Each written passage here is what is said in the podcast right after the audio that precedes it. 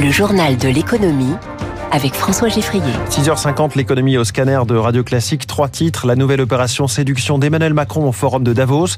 Les défaillances d'entreprises qui remontent encore d'un cran. Et puis connaissez-vous Melissa D'Acosta? C'est elle qui a vendu le plus de livres en France en 2023. Ladies and gentlemen, my, my first message is that France is back. C'était il y a six ans et Emmanuel Macron, alors président depuis moins d'un an, promettait à Davos et en anglais que la France était de retour. Nous voilà en 2024, le décor est le même, le Forum économique mondial en Suisse et le chef de l'État de retour pour un discours toujours tourné vers les investisseurs. Nous allons ouvrir un temps 2 de l'accélération de l'attractivité de l'innovation en France. Nous allons ensuite ouvrir un deuxième temps sur la réforme de notre marché du travail en durcissant les règles de l'assurance chômage. Ensuite, nous allons euh, à nouveau ouvrir euh, un grand train de simplification, simplification, accélération, montée des seuils et décalage des seuils, réduction des délais pour les grands projets industriels, les projets agricoles, les projets dans le renouvelable, les projets dans le logement. Emmanuel Macron a aussi largement insisté sur l'électricité made in France, l'une des plus décarbonées d'Europe, des plus stables et des moins chères, insiste le président euh, français. A-t-il séduit la salle comme il l'avait fait il y a six ans? Céline Cajoulis est l'envoyée spéciale de Radio Classique à Davos. Un discours volontariste dans lequel Emmanuel Macron a rappelé les réformes faites et qui vont continuer, notamment sur le marché du travail et la simplification, ou encore des mesures supplémentaires pour rendre la France encore plus attractive. Un message qui a séduit Charles, un investisseur installé à Londres. Il a montré une vraie profondeur dans les sujets euh, qu'il a articulés et euh, il a une politique globale qui est plutôt attractive. Il a fait des réformes sur le droit du travail, sur la fiscalité qui vont dans le bon sens. Il y a encore beaucoup à faire, mais le, le sens du mouvement est positif. Dans les faits, la France est depuis 4 ans l'un des pays européens les plus attractifs et avec un exécutif jeune, le pays change. Davos, c'est donc l'occasion de le faire savoir. Pascal Kenny, président de Business France. On est vraiment là pour montrer que la France, c'est autre chose que ces clichés. Et ce lieu-là, s'y prête.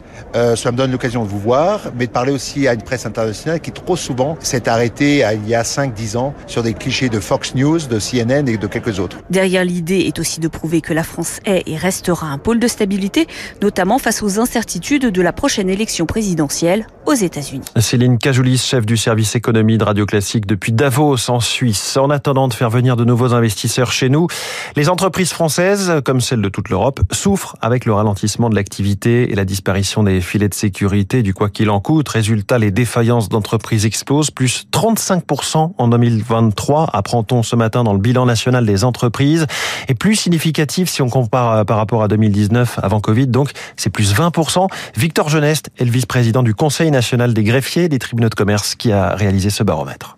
Ben, on constate que les chefs d'entreprise sont, sont, pris en étau face à différentes crises, euh, crise d'inflation, euh, crise économique, une conjoncture difficile, et également une sortie du Covid avec l'arrêt effectivement de la perfusion de l'État, des aides, des PGE qui euh, alimentaient financièrement les entreprises. Et les chiffres euh, le démontrent, près de 50 000 euh, procédures collectives en, en 2023. Le gouvernement a mis en place un certain nombre de, de dispositifs pour réouvrir le crédit. Donc on peut imaginer que les, les ménages reprennent leur consommation, peut-être fin 2024, début 2025 voilà l'espoir pour les entreprises. Et parmi les secteurs qui peinent en ce moment, les artisans du bâtiment, leur activité est attendue encore en baisse en 2024. 2% de récession estimée par la CAPEB, leur confédération, après déjà 0,6% de baisse d'activité en 2023.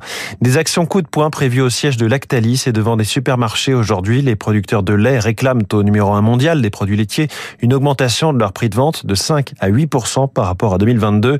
Johan Serrault préside l'Union nationale des éleveurs livreurs Lactalis. Nos coûts de production euh, ont augmenté de 5%. Et c'est ce qu'on a fait valoir avant les négociations commerciales. Et euh, Lactalis nous a expliqué qu'il faudrait qu'on se contente seulement de 1%. C'est une forme de décision euh, unilatérale, comme ça pouvait se passer il y a 10 ans, sauf que depuis, il y a les lois Egalim qui sont intervenues pour améliorer le revenu des producteurs. Et ça, aujourd'hui, Lactalis souhaite sortir de cette démarche. Si on reste sur ces niveaux de prix, les producteurs vont avoir une de très grosses problématiques financière. Vous avez des charges à des niveaux très élevés et un prix du lait qui baisse, donc forcément, ça va poser de grosses difficultés aux agriculteurs. Le chiffre paraît fou. Les écarts de santé entre les femmes et les hommes coûtent 1000 milliards de dollars par an à l'économie mondiale, selon un rapport du Forum économique mondial. Par exemple, les maladies sont diagnostiquées plus tard chez les femmes que chez les hommes. Les traitements sont moins efficaces chez elles.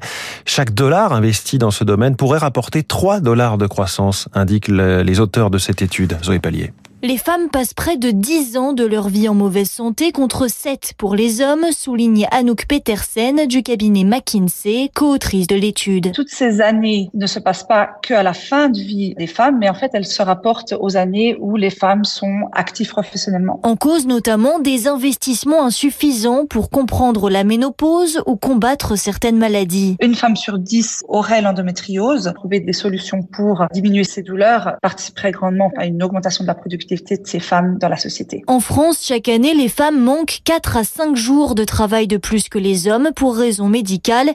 C'est aussi dû à l'usure professionnelle, indique Florence Chaper de l'Agence nationale d'amélioration des conditions de travail. Dans les secteurs d'activité à prédominance masculine, on s'est aperçu que les cadences, les équipements de protection individuelle n'étaient pas adaptés à la taille, à la force des femmes et donc les exposent à des risques physiques supplémentaires. Dans les métiers à prédominance féminine. Les risques comme soulever des personnes âgées ont été invisibilisés depuis très longtemps. Aujourd'hui, les entreprises prennent conscience du manque à gagner, précise cette spécialiste, mais elles hésitent encore à mettre en place des plans de prévention ciblés pour les femmes. Zoé Pallier, si vous pensiez que Guillaume Musso et Marc Lévy écrasaient toujours la concurrence au classement des auteurs de livres les plus achetés en France, détrompez-vous.